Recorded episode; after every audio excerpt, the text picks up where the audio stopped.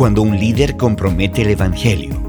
Es el título de este mensaje basado en el pasaje de Gálatas, capítulo 2, versos del 11 al 16. El apóstol Pablo describe cómo en una ocasión se sintió compelido a confrontar al apóstol Pedro públicamente, debido a que en un momento dado comenzó a comprometer la verdad del Evangelio. Pedro acostumbraba a comer con los gentiles de manera regular, hasta que llegó un grupo de judaizantes desde la ciudad de Jerusalén que insistían en que los gentiles estaban obligados a seguir las obras de la ley, incluyendo las leyes alimenticias para ser salvos. Este cambio de conducta de parte de Pedro causó que otros creyentes judíos se unieran a él en su hipocresía, y lo mismo ocurrió con Bernabé.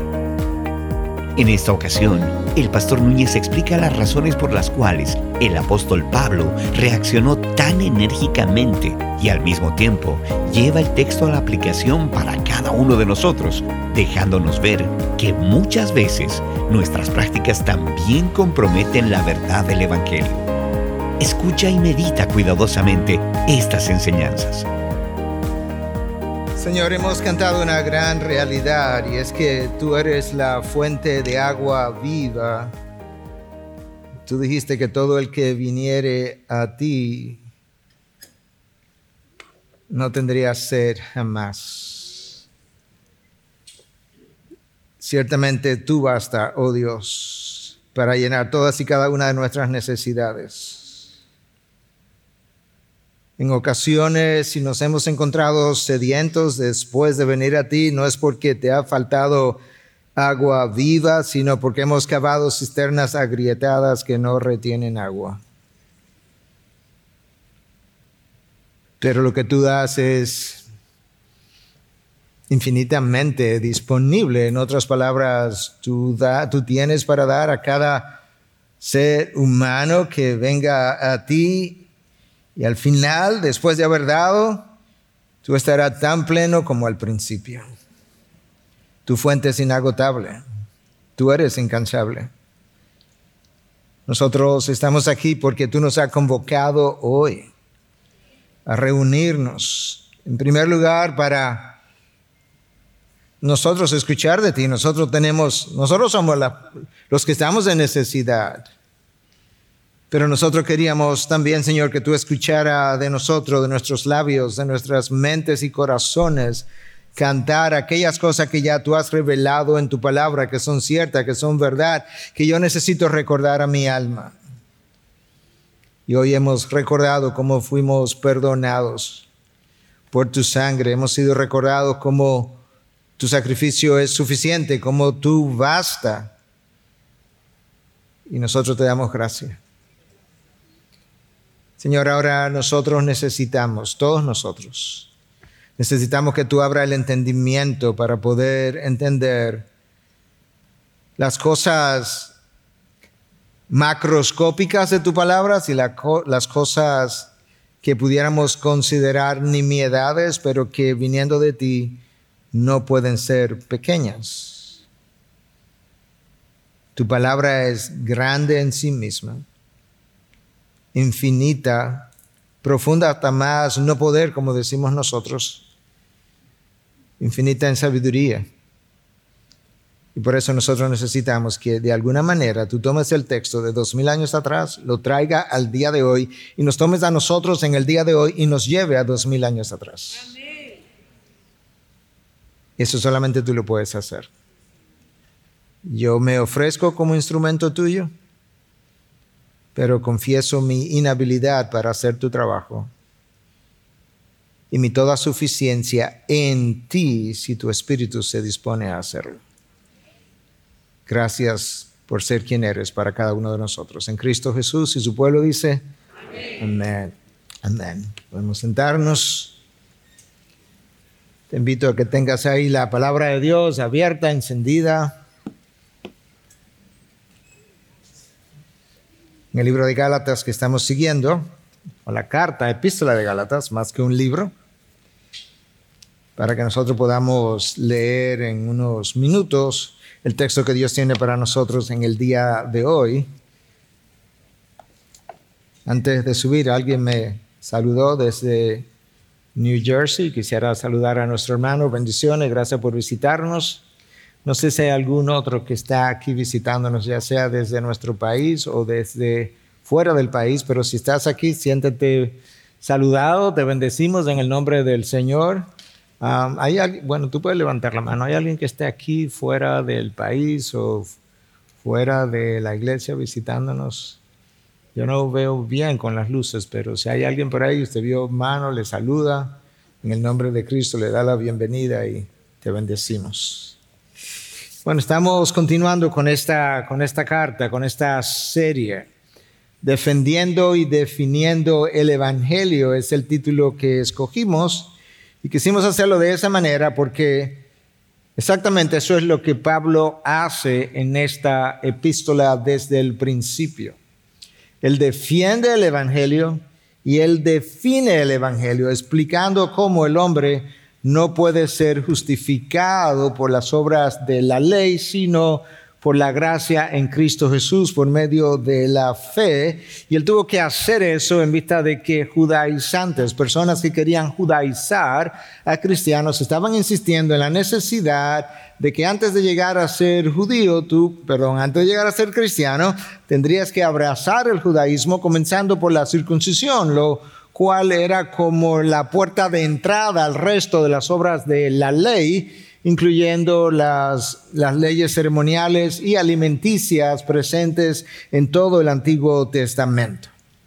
Entonces Pablo defiende el Evangelio en contra de esa herejía y pasa a defender su autoridad para enseñar, para aclarar, para corregir, en otras palabras, para hacer exactamente lo que él le dijo a Timoteo Ah, que para lo que la palabra servía. En 2 Timoteo 3:16 leemos como toda escritura es inspirada por Dios, de manera que el resto de lo que sigue a esa frase es la consecuencia de la inspiración de Dios. Toda escritura es inspirada por Dios y es útil para corregir, para reprender. Ah, es útil para enseñar, para reprender, para corregir e instruir en toda justicia. Ese es como el orden. Tú enseñas, tú reprendes, tú corriges, tú instruyes en toda justicia. De manera que Pablo lo que va a hacer ah, ah, en, este, en esta carta es exactamente eso con los Gálatas. Él le va a enseñar lo que verdaderamente es el Evangelio y lo que no es.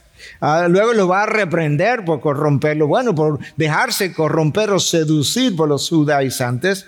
Luego, luego él va a instruirlo más ampliamente en las implicaciones que todo esto tiene y él va a corregir a áreas que necesitaban ser redireccionadas. Y vimos la semana anterior cómo Pablo quiso subir a reunirse en Jerusalén con los líderes de la iglesia, con Pedro, con Juan, con Jacobo, aquellos que eran considerados columnas o pilares de la iglesia, de manera que ellos pudieran escuchar cuál era el evangelio que él estaba predicando entre los gentiles y lo que Dios estaba haciendo por medio de la predicación de dicho evangelio y que ellos pudieran comparar páginas a ver si ustedes entienden que el evangelio que ustedes recibieron del Señor Jesucristo es el mismo o no que el que yo recibí de parte del mismo Señor. Y al final ellos se pusieron de acuerdo y reconocieron que Dios le había dado a Pablo una gracia especial para ser el apóstol hacia los gentiles o la incircuncisión, que era otra forma de reconocerlos. Y que Pedro había recibido igualmente un llamado también especial de parte de Dios para que él fuera el apóstol para la circuncisión o los judíos. La reunión se produjo 14 años después de la conversión de Pablo y concluyó en buenos términos. Concluyó ellos poniéndose de acuerdo que no había diferencia entre lo que ellos habían estado predicando, lo que Pablo había predicado. Eso cierra ahí. El texto no nos da detalles en qué dirección Pablo se dirigió, pero probablemente se regresó a Antioquía, porque él había venido de Antioquía. Algún tiempo después, lo opuesto ocurre. En vez de Pablo subir a Jerusalén otra vez, Pedro va a Antioquía. Y Pedro va a Antioquía y comienza a juntarse con los gentiles. Comienza a comer con ellos sin ningún problema. De hecho, Pablo dice un poco más adelante, cuando estemos leyendo, vamos a ver que él era un judío viviendo como gentil. En otras palabras, Pedro comenzó a comer con ellos la misma dieta que ellos estaban comiendo y estaba disfrutando de su coinonía, su compañerismo. Hasta que algo ocurrió. Y ese algo es el pero. Entonces vamos a leer hoy del versículo 11 al versículo 15 al versículo, versículo 15, aunque lo que vamos a poner hasta el 14. Pero cuando Pedro vino a Antioquía, me opuse a él cara a cara, porque él era digno de ser censurado. Porque antes de venir algunos de parte de Jacobo, eso es Jerusalén, él comía con los gentiles. Pero, pero cuando aquellos vinieron, Pedro empezó a retraerse y a apartarse porque temía de los de la circuncisión. Y el resto de los judíos se le unió en su hipocresía de tal manera que aún Bernabé fue arrastrado por la hipocresía de ellos. Pero cuando vi que no andaban con rectitud en cuanto a la verdad del Evangelio, ese es el problema. No andaban en rectitud con relación a la verdad del Evangelio. Dije a Pedro delante de todos, si tú, siendo judío, vives como los gentiles y no como los judíos, ¿por qué obligas a los gentiles a vivir como judíos? Es como, esto no tiene sentido, Pedro. Nosotros somos judíos de nacimiento y no pecadores de entre los gentiles. Un versículo más, 16. Sin embargo, sabiendo que el hombre no es justificado por las obras de la ley, sino mediante la fe en Cristo Jesús, también nosotros hemos creído en Cristo Jesús para que seamos justificados por la fe en Cristo y no por las obras de la ley, puesto que por las obras de la ley nadie será justificado. Pablo no puede creer lo que estaba viendo, lo que estaba ocurriendo. Con este texto, Pablo está cerrando su sección autobiográfica. Dijimos que la carta a los Gálatas podía ser dividida en tres secciones y la primera era como autobiográficas, cosas que Pablo vivió. Y lo hemos estado viendo de esa manera. En lo adelante, Pablo va a pasar a una segunda sección que es más teológica, enseñanza de doctrinas. Y la última sección son aplicaciones para la vida diaria. De manera que este texto sirvió de enseñanza para las iglesias en Galacia y sirvió de enseñanza para el resto de las iglesias por el resto del tiempo. De manera que nosotros tenemos que escarbar y ver dónde está la enseñanza para nosotros. El texto leído provee una ocasión para hablar por un lado, ¿qué pasa cuando, y este es el título de mi mensaje, qué pasa cuando un líder compromete el Evangelio? Cuando un líder compromete el Evangelio. Pero también nos provee una ocasión para nosotros ver con claridad cuándo trazar la línea en la arena y dividirnos en cuanto a las enseñanzas doctrinales se refieren. Hermanos, hay enseñanzas doctrinales por las cuales no vale la pena dividirnos, que consideramos caen dentro de la ortodoxia general, aunque quizás nosotros no pensemos exactamente igual. Pero hay otras verdades doctrinales por las cuales debiéramos estar dispuestos a dar la vida si fuera necesaria. En inglés hay una frase que lo resume bastante bien, que lamentablemente no tenemos en español, entonces voy a mencionar la frase que es sumamente corta y luego explicar la idea de la frase. Eh, la frase en inglés dice, habla de hills to die on hills, pendientes, colinas, que tú estás dispuesto, esta es la, idea detrás de la frase, son pendientes o colinas que tú estás dispuesto a luchar hasta quedar muerto en el intento de subirla si es necesario. Entonces, de esa misma forma, se habla de que hay colinas pendientes que no vale la pena tratar de subirlas y hasta el punto de perder tu vida o de dividirte de tu hermano. Pero hay otras en las que tú tienes que luchar y luchar aún si te muere en el intento de escalarla. De esto está hablando este texto. Es una de esas pendientes o colinas. El, evento se da en la ciudad de Antioquía. Quizás este sea uno de los, de los eventos más dramáticos del Nuevo Testamento, ciertamente de las epístolas, quizás de todo el Nuevo Testamento, por, por los elementos que, que están involucrados. Se da en la ciudad de Antioquía, la tercera ciudad más importante en el imperio romano, detrás de Roma y Alejandría. Algunos han estimado o estimaron su población en unas 500 mil personas, que para la antigüedad eso es muchísima gente. Otros han sido más conservadores y han hablado de 200 mil, 300 mil personas y algunos piensan que hasta un 10% de la población probablemente era judía, lo que implica que cuando esta iglesia surge, con toda probabilidad había en la membresía una, una mezcla de gentiles y judíos.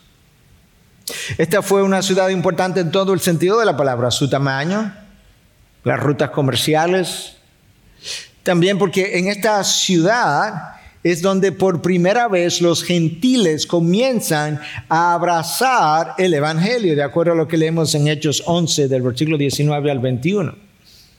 Es en esta ciudad donde por primera vez a los seguidores de Cristo se les llama cristianos. Hasta este momento, hasta, esta, hasta que esta ciudad comenzó a reverdecer, a los creyentes no se le llamaba como tal, no se llamaba como cristianos. De hecho, se pensaba que eran una secta del judaísmo.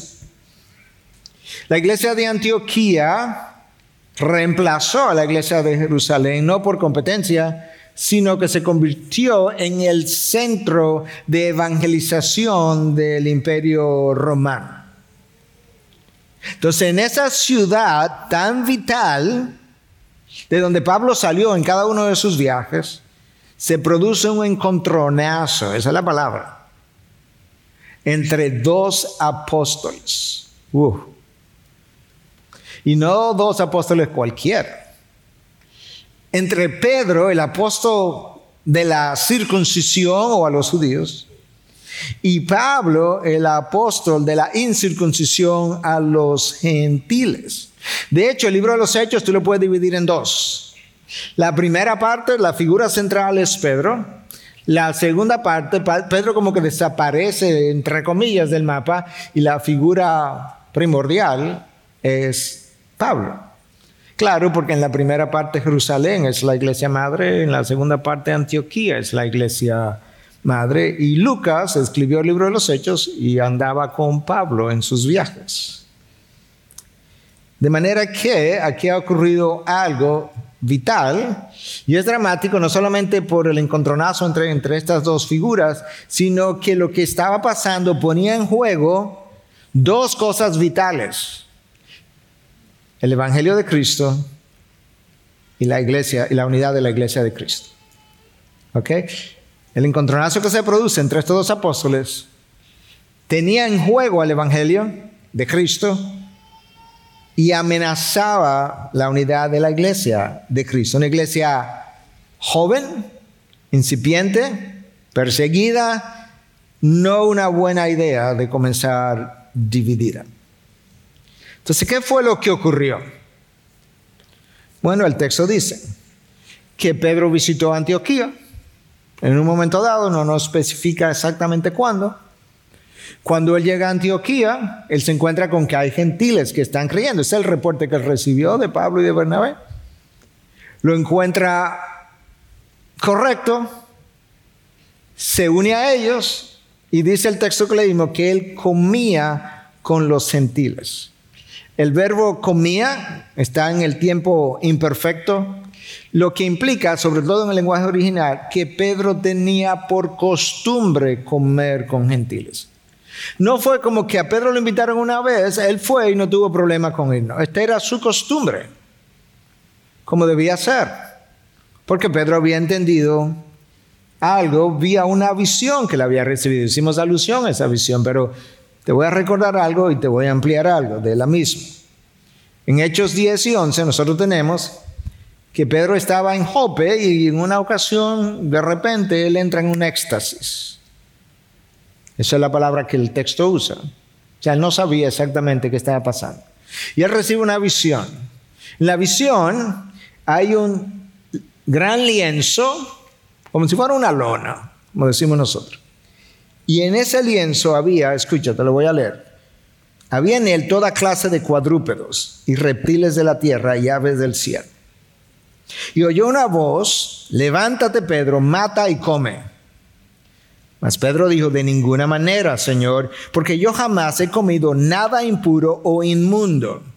O sea, estos alimentos no son para nosotros los judíos. Yo nunca he, yo nunca he violado la ley en cuanto a las leyes alimenticias, de manera que en esta visión yo no lo voy a hacer tampoco. Yo creo que Pedro pudo haber estado pensando posteriormente que iba a ser una tentación. De nuevo, por segunda vez llegó a él una voz. Lo que Dios ha limpiado, no lo llames tú impuro. Si sigo leyendo, el texto dice que ocurrió una tercera vez. Pedro se quedó meditando, dice el texto, qué era lo que esto implicaba. Y llegó a la conclusión que, ah, bueno, es que el Espíritu de Dios, iluminándolo, es que Dios no hace acepción de personas. De manera que Pedro, la visión que Pedro tuvo, le permitió entender dos cosas con claridad, que él luego defiende en el capítulo 11 de Hechos. Defiende entre aquellos que lo cuestionaron. Y es que, como Dios no hace acepción de personas, los gentiles pasarían a ser parte del pueblo de Dios, aquellos que creyeran. Pero llegó a entender otra cosa se terminaron las leyes alimenticias del Antiguo Testamento. Lo que está en este lienzo, Dios lo limpió. Y ahora, Pedro, tú puedes comer como quieras, con quien tú quieras. Los gentiles forman parte del pueblo de Dios. Las leyes alimenticias del Antiguo Testamento quedaron abolidas con la muerte y resurrección de Cristo. Nosotros pudiéramos pensar que eso era como, bueno, ¿cuál era como la gran cosa? No. Esto no era un asunto solamente cultural. Para nada. El comer para los judíos era algo sagrado. ¿Qué tenía de sagrado el comer? Ordenado por Dios. Es que la dieta especial dada al pueblo de Dios implicaba justamente que Dios había identificado un pueblo como especial, lo había separado para él. Eso era parte del el significado. Eso cobró fuerza en el periodo entre el Antiguo Testamento y el Nuevo Testamento, como 200 años antes de que Cristo viniera, comenzó a cobrar fuerza y a cobrar fuerza. Y para el tiempo que Cristo vino, las leyes alimenticias eran como inviolables. ¿Tú te acuerdas? ¿Cómo reaccionaron los fariseos cuando Cristo comió con gentiles? Déjame leerte un solo versículo de Marcos 2.16. Cuando los escribas de los fariseos vieron que él comía con pecadores, como si ellos no lo fueran, y recaudadores de impuestos, decían a sus discípulos, ¿por qué él come y bebe con recaudadores de impuestos y pecadores? Cristo respondió, porque yo no vine a buscar a gente sana, yo vine a buscar a gente enferma. Y como no hay nadie sano, con quien sea que yo coma, es la misma cosa. De manera que esta, gente no estaba siguiendo en el Antiguo Testamento una ley alimenticia porque a ellos se le ocurrió, no. Dios quiso darle una identificación especial a través de su dieta y la, la coinonía alrededor de la mesa era especial. Esa es la razón por la que en la Santa Cena todavía la coinonía alrededor de otra mesa sigue siendo especial. Y sigue siendo solamente para hijos de Dios. Hay una continuidad, pero también hay una descontinuidad en lo que es este, esta coinonía alrededor de la mesa. Sigue siendo sagrada, tiene que ver con una mesa, tiene que ver con algo que comemos, excepto que el significado es completamente diferente. ¿Me siguieron? ¿O no? Ok. Ya para saber si lo repetía otra vez.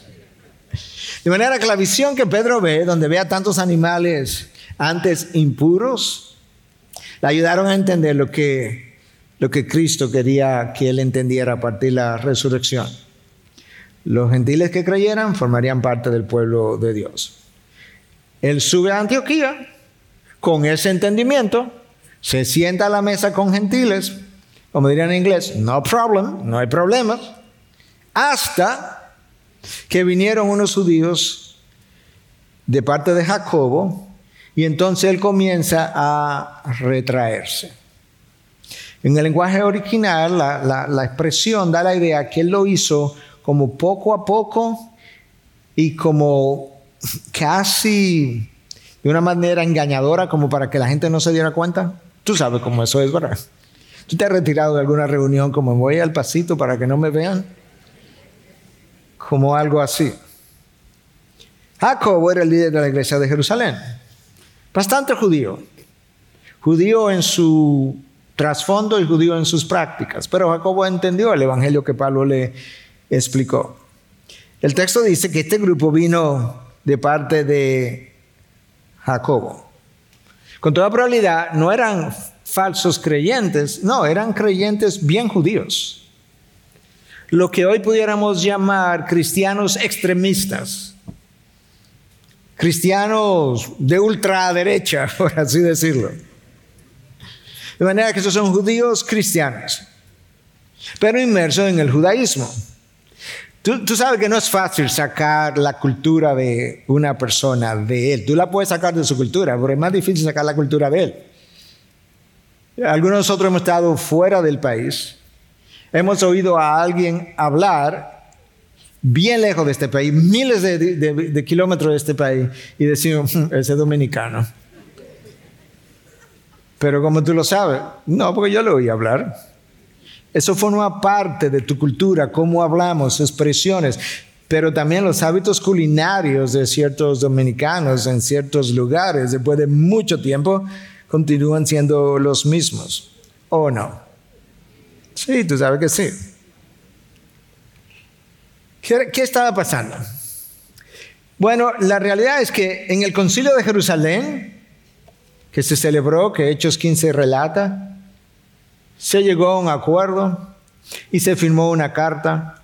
En esa carta, firmada por Jacobo también, Jacobo habla de que algunos que salieron de ellos fueron a ellos a enseñar cosas que ellos no habían autorizado, pero diciendo que sí, que iban con su autoridad. Escucha lo que dice Hechos 15:24. Puesto que hemos oído que algunos de entre nosotros, a quienes no autorizamos, los han inquietado con sus palabras, perturbando sus almas. Los falsos maestros, y en este caso cristianos, ah, judíos cristianos, confundidos, tratando de asegurar que sus enseñanzas sean recibidas, tienden a atribuirse una autoridad que ellos no tienen. Y aquí en esta carta eso se revela. Algunos han ido de parte de nosotros, pero nosotros no los autorizamos. Entonces ahora, volviendo al texto que leímos, Pedro creía una cosa con relación al Evangelio, pero él estaba practicando otra. ¿Cómo yo sé que Pedro creía eso? Bueno, yo lo sé porque antes de que este grupo llegara, él estaba practicando el Evangelio, él estaba comiendo con gentiles. Pero luego hay este grupo que insiste que para ser cristiano hay que continuar las obras de la ley y Pedro se atemoriza. ¿Qué era lo que este grupo decía? Bueno, yo te voy a decir, te voy a leer de, de otro grupo similar en Hechos 15.1. Algunos que llegaron de Judea Antioquía. Enseñaban a los hermanos, si no se circuncidan conforme al rito de Moisés, no pueden ser salvos. El problema es que la circuncisión era solamente, o sea, era un problema porque le estaba agregando al mensaje de salvación, pero era solamente la puerta de entrada al resto de lo que el judaísmo implicaba. Pablo se percata que Pedro ha cambiado. acá, pero ¿y esto, Pedro? Eh, en buen dominicano, Pablo pudo haberle dicho, ¿y él? Pedro estaba siendo inconsistente con lo que ellos acordaron en Jerusalén. Yo, Pedro, yo hace, hace 14 años yo subí a Jerusalén, yo hablé con ustedes, yo le presenté el Evangelio, yo le dije que, que había gente que estaba tratando de imponer la circuncisión, ustedes tuvieron, eh, digo, 14 años después de mi conversión, perdón, yo subí a Jerusalén y tuve una conversación, pasé 15 días contigo, Pedro. Y quedamos en que estas cosas no eran necesarias. De hecho, aquí en Antioquía yo te vi comiendo con gentiles pero tú estás actuando en oposición al Evangelio. Y Pablo explica desde el inicio del texto que leí, por eso yo me opuse a él cara a cara, porque era de censurar. Otras traducciones dicen eran de condenar. Vocablo. Por eso te dije esto es un evento dramático. O sea, Pablo le dice a Pedro, cara a cara, tú eres de condenar, tú eres de censurar. Con esto, Pablo está una vez, una vez más afirmando que la escritura es útil para enseñar y corregir, para enseñar y reprender, para instruir en toda buena obra, aún a un apóstol si él se, desvía de la escritura. Pablo reaccionó muy enérgicamente y quizás tú lees eso y dices, pero ven acá, Pablo, ¿por qué tú reaccionas de esa manera? Él es un líder, ¿por qué tú no lo haces en privado? Quizás Pedro lo que tenía era simplemente temor. Pero yo creo que para entender la reacción enérgica de Pablo, hay que ver todo lo que estaba siendo violado y todo lo que estaba, pues, estaba siendo puesto en juego. Déjame mostrarte una a una. Con esa acción, Pedro estaba actuando, en primer lugar, contrario a la visión que él recibió. Una visión que tú recibiste de parte de Dios vía revelación. Con lo que estás haciendo ahora, tú estás en desobediencia a la revelación de Dios directa para contigo, Pedro. No fue que, que esta, esta, visión vino a Pablo en un éxtasis o a Jacobo, es que vino a ti, tú la interpretaste, tú vas a Jerusalén, tú la defiendes y hoy tú la niegas, de manera que tú estás en desobediencia a una revelación especial que Dios te dio para que nos explicara al resto de nosotros. Y las desobediencias tienen sus consecuencias, esa es la realidad. Número uno. Número dos, Pedro estaba actuando contrario a lo acordado en Jerusalén cuando Pablo subió. Nos pusimos de acuerdo, ustedes me dieron la diestra del compañerismo, dice el texto anterior de la semana anterior. Tú me endosaste como ministerio de la, a los gentiles y nos pusimos de acuerdo que nada de esto era necesario. Cuando tú actúas de esta forma, después de haber dado tu palabra, eso es una violación de tu integridad, Pedro. Entonces es otro problema. Que aquí la integridad de lo acordado está siendo violado, violada. Y no solamente eso, la estás violando públicamente, Pedro. Esto ha sido ya esparcido entre los gentiles que no era necesario que ellos siguieran esta cosa. Y ahora públicamente tú estás diciendo, eso no es verdad, sí hay que seguirlas. Eso es lo que tu actuación está dejando ver, por lo menos. Número tres, yo estoy tratando de que puedas verlo tú sabes, como capita a capita para que tú puedas entender que esto es serio. Número tres, la separación de Pedro de los gentiles ponía en juego la definición del Evangelio. Porque el Evangelio es poder de Dios para salvación de todo aquel que cree, del judío primeramente, y también del griego, del gentil, dependiendo de la traducción que tú tengas. Y esa es la razón por la que Pablo le recuerda a Pedro en el versículo 15, Pedro, es que tú, antes de que esta gente viniera, tú, no, tú siendo judío, no vivías como judío. No es que literalmente abandonaste toda la cultura judaica, no, probablemente él tenía mucho de su cultura. Eso está bien, Pedro. Lo que tú no puedes asignarle a los, tus seguimientos culturales un valor salvífico y luego quiera imponérselo a los gentiles porque tú no lo crees. De hecho, no lo crees porque ni siquiera lo mostraba así hasta que esta gente apareció que vino de Jerusalén. Y por eso que el texto de hoy expresa algo que yo voy a dejar a propósito para la semana próxima en el versículo 16 que leímos, y es que Pedro, recuérdate que el hombre no es justificado por las obras de la ley, sino mediante la fe en Cristo Jesús. También nosotros hemos creído en Cristo Jesús. Esa es la clave. Número cuatro, porque todavía no hemos acabado de explicar por qué la reacción tan enérgica de, parte de, de Pablo. Número cuatro, la motivación para Pedro retirarse fue pecaminosa. No simplemente la consecuencia de comprometer el Evangelio, no, su motivación fue pecaminosa. ¿Qué dice el texto? Que él temió a los de la circuncisión. Versículo 12, segunda parte. Él temía lo de la circuncisión, pero escúchame, Pedro no cambió en su mente la parte teórica del Evangelio. No, porque él tenía, él la, tenía bien clara. De Cristo en primer lugar, cuando le enseñó y luego vía esta visión. Lo que sí él comenzó a cambiar fue su estilo de vida. Y ahí es donde comienza el problema. Porque ahorita yo quiero que veamos que nosotros no nos caemos muy lejos de lo que Pedro hizo. O sea, Pedro tenía la ortodoxia clara. Era la ortopraxis o la práctica correcta lo que estaba teniendo un problema. Entonces él temió lo de la circuncisión. Pedro tenía un problema con el temor. Como lo tenemos la mayoría de nosotros, o quizá todos nosotros, la pregunta es, ¿hasta dónde el temor me lleva a mí a pecar? Porque quizás tú tengas temor de una cirugía que te van a hacer mañana, pero te vas a someter a la cirugía.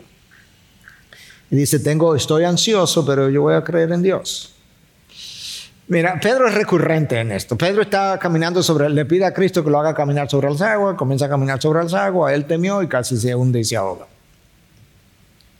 Pedro decide seguir a Cristo en sus juicios, entra al patio, ¿verdad?, del sumo sacerdote y está ahí escuchando y viene una sierva o una sirvienta, dice el texto, y le pregunta que si él no era uno de los Galileos, Pedro se atemoriza y lo niega, vuelven y le preguntan, vuelve y lo niega, vuelve y le preguntan y él se atemoriza y vuelve y lo niega.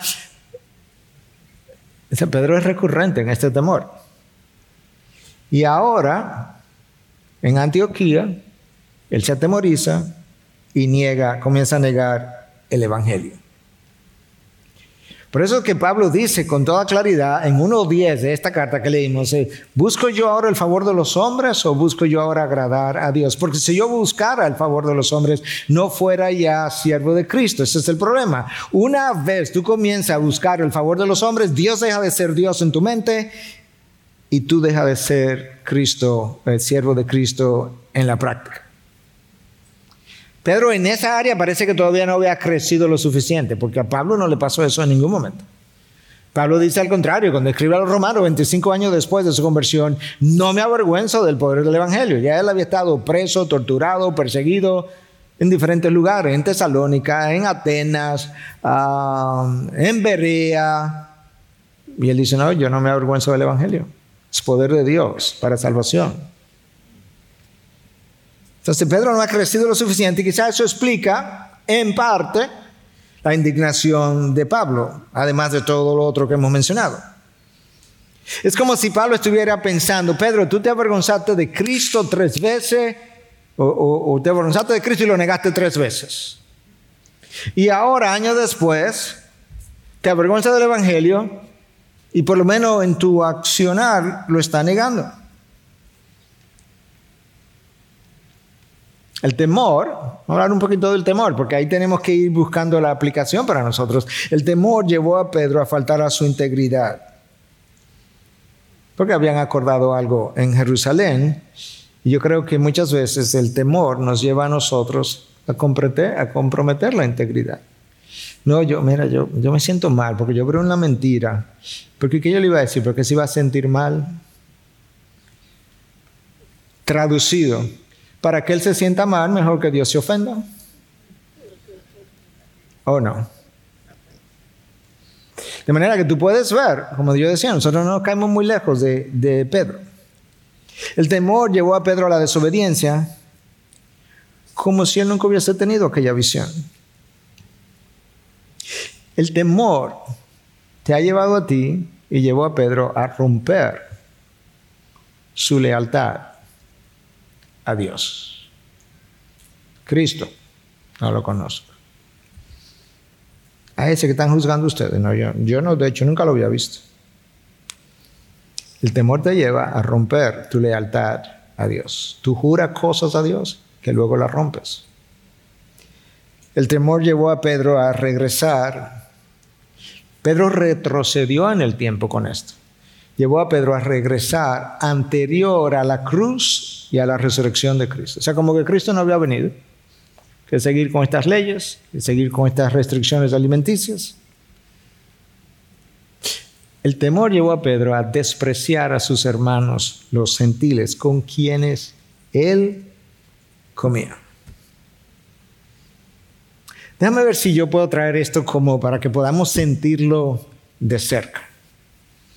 Suponte que nosotros tengamos aquí en la congregación hermanos haitianos que hemos tenido y ojalá sigamos teniendo. Y como son miembros nuestros, le amamos, nos juntamos con ellos, celebramos con ellos, comemos con ellos, vamos a sus cumpleaños, ellos vienen a los de nosotros, tenemos Santa Cena junta. Y de repente hay un grupo de cristianos que viene, no sé, de Santiago por escoger una ciudad, segunda ciudad del país. Entonces, de repente, el pastor Miguel o el diácono fulano o el anciano tal decide que él no se va a juntar con esos hermanos haitianos. ¿Cómo tú piensas que eso luciría? ¿Cuál sería la palabra? Horrible, horrendo. ¿Qué clase de pastor es ese?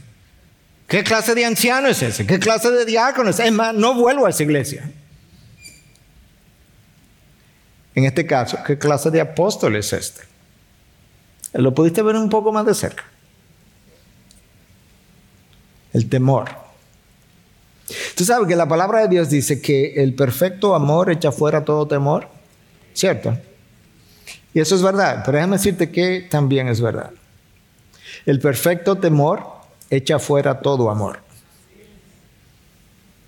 Déjame repetir eso otra vez. El perfecto amor de Dios echa fuera todo temor. De manera que yo tengo que experimentar eso de cerca para que me importe Dios más que los hombres. Pero el perfecto temor echa fuera todo amor. Cuando Pedro sintió temor, dejó de amar a Cristo y lo negó tres veces. El negarlo es mejor que amarlo. Hasta ahí no llega mi amor. ¿Se ha oído esa expresión, verdad?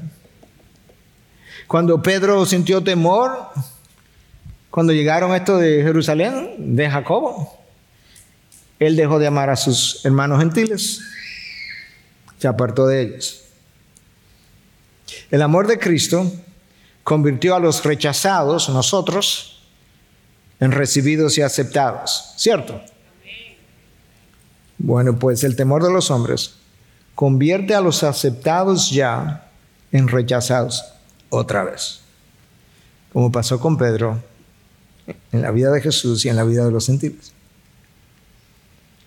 Lo que ocurre es que el temor, no hay nada como el temor para aumentar nuestro egocentrismo. No hay nada como el temor para que tú concluyas, aunque no lo digas, pero lo sientes, no, esto se trata de mí, no me importa nadie más. ¿Tú sabes cómo yo ilustro eso continuamente en consejería? Tú estás en un barco el barco comienza a hundirse, hay 500 salvavidas y hay 100 personas. ¿Qué tú piensas que comenzaría a ocurrir entre aquellos que, que están tratando de que nos salvemos? Que cada cual comienza, mira, mira, aquí, aquí hay un salvavidas, mira, pero toma este y sobraban 400, ¿por qué no? Pero vamos a invertirlo ahora. Hay 500 personas y hay 100 salvavidas. ¿Tú sabes lo que va a ocurrir? Que sálvese quien pueda y va a haber pleito, mordida, trompadas, galletas, patadas y todo por el salvavidas. Porque el temor alimenta tu egocentrismo. ¿Lo pudiste ver? Entonces ahora Pedro se atemorizó y él dijo, bueno, yo no voy a arriesgar que estos judíos vayan y le den un mal reporte a Jacobo ahora de parte de lo que yo estaba haciendo con él. Entonces, ¿cuál fue la consecuencia de esta acción de Pedro? Versículo 13. Y el resto de los judíos se unió en su hipocresía. De tal manera que aún Bernabé fue arrastrado por la hipocresía de ellos. Ok, hay unos judíos que vienen de ah, Jerusalén, pero en Antioquía había judíos. Esos judíos habían estado comiendo con Pedro. Habían estado comiendo con Pedro con los gentiles. Cuando ellos ven que Pedro el apóstol comienza a retirarse, el resto de los judíos que ya también habían abrazado la visión de Pedro dijeron, ah, no, pero vamos a hacer lo mismo. Lo peor de todo es que Bernabé fue arrastrado por ellos. Espérate, Bernabé se unió a su hipocresía. Grant Osborne dice lo siguiente de la hipocresía con relación a este texto. La hipocresía ocurre cuando una persona desarrolla prácticas externas que implícitamente contradicen creencias internas que llevan a dar una falsa impresión.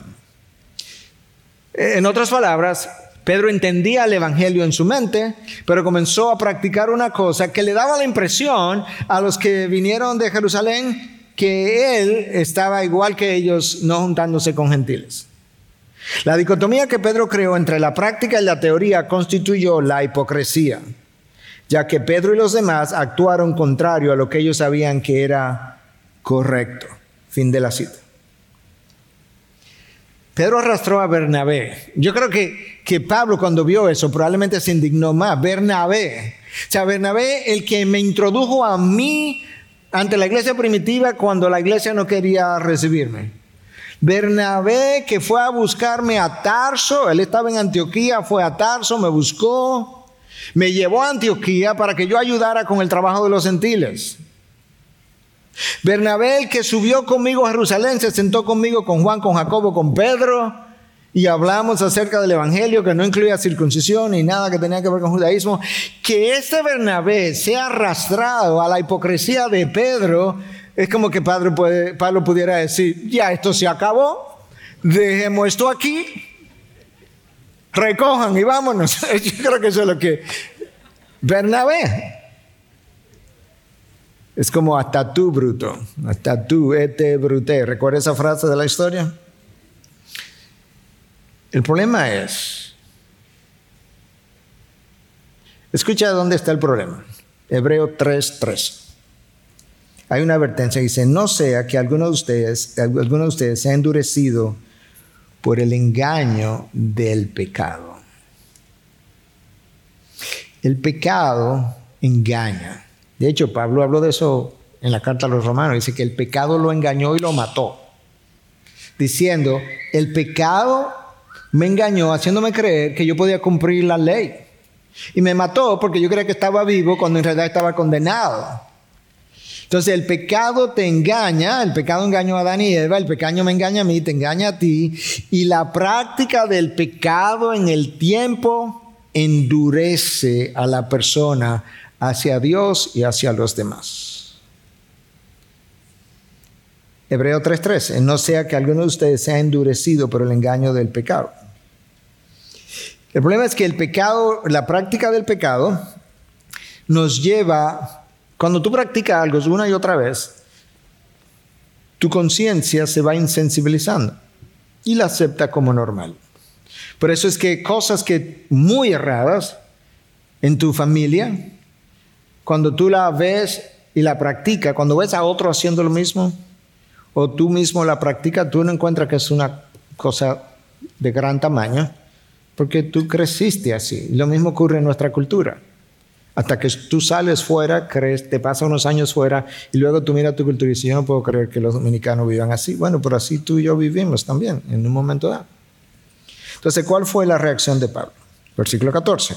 Cuando vi que no andaban con rectitud, o sea, Pedro, los otros, el resto de los judíos, Bernabé, cuando vi que no andaban con rectitud en cuanto a la verdad del evangelio, dije a Pedro delante de todos, si tú, siendo judío, vive como los gentiles y no como los judíos, ¿por qué obliga a los gentiles a vivir como judíos? El problema fue el estilo de vida. El estilo de vida que Pedro cambió no era conforme al evangelio. Cuando, el Evangelio está en juego, Pablo no estaba dispuesto a, ponerse de acuerdo, a congeniar. No, no, no, no, así no. Pablo, dice, yo te lo leí la semana pasada, lo voy a leer de forma abreviada en 1 Corintios 9, 20, al 22, a los judíos me dice como judío, a los que estaban bajo la ley me dice como que yo estaba bajo la ley, a los que estaban sin ley me dice como que yo estaba sin ley, a los débiles me dice como débil, es más, a todo yo me hice todo por amor al Evangelio. Ahí está la clave. Por amor al Evangelio yo cedí en múltiples cosas. Ahora, Pablo fue acusado, herido, maltratado, malentendido, apresado, torturado, rechazado, perseguido, menospreciado, calumniado, cuestionado, decepcionado. Y Pablo dijo, todo eso yo lo paso por alto, yo lo perdono. Eso, no, eso tiene que ver conmigo, eso no importa. Por eso que él dice que él se hizo a los judíos como judío, él, él hizo de todo. Pero el Evangelio es uno de esos hills to die on, una de esas colinas pendientes que tú luchas y luchas y luchas por subir, aunque te mueras en el intento. Ahí yo no voy a ceder. Y eso es lo que está ocurriendo aquí. Entonces, el Evangelio tiene una definición teórica, pero tiene, se supone que tiene una práctica. Y Pedro estaba comprometiendo el Evangelio en la práctica, no en la teoría, y eso es hipocresía. Eso es a lo que Pablo llamó hipocresía. Si la teoría y la práctica no, no, son congruentes, no congruen, eso es hipocresía. Mencionar eso otra vez, porque lo vamos a ver aplicado una vez más a nuestras vidas. Si la teoría, lo que yo creo, y la práctica no son congruentes, eso es hipocresía. Entonces, se supone que el Evangelio me llama a amar al prójimo. Cuando yo no amo al prójimo, como a mí mismo, ahí hay una dicotomía que Pablo diría, eso es una hipocresía, porque yo lo creo.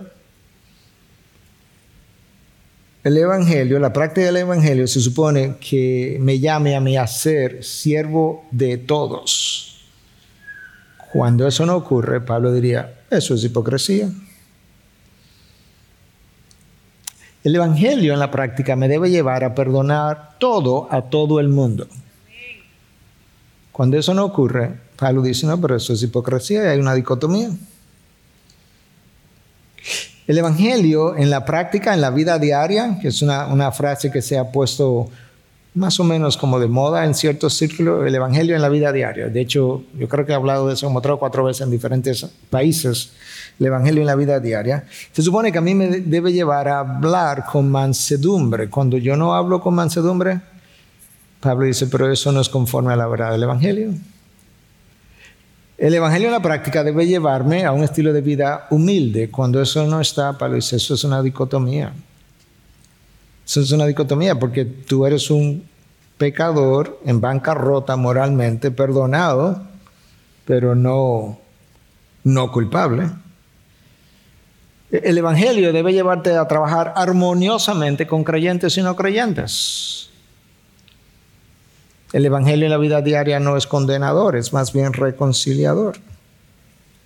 Menciono todo eso para que nosotros podamos ver que nosotros tenemos incongruencias muchas, frecuentes, no tienen que ver con los hábitos culinarios porque nosotros no teníamos ese, ese trasfondo culinario, pero nosotros tenemos muchos otros trasfondos que nos llevan a negar el Evangelio en la práctica y que nosotros necesitamos comenzar a corregir. Definitivamente.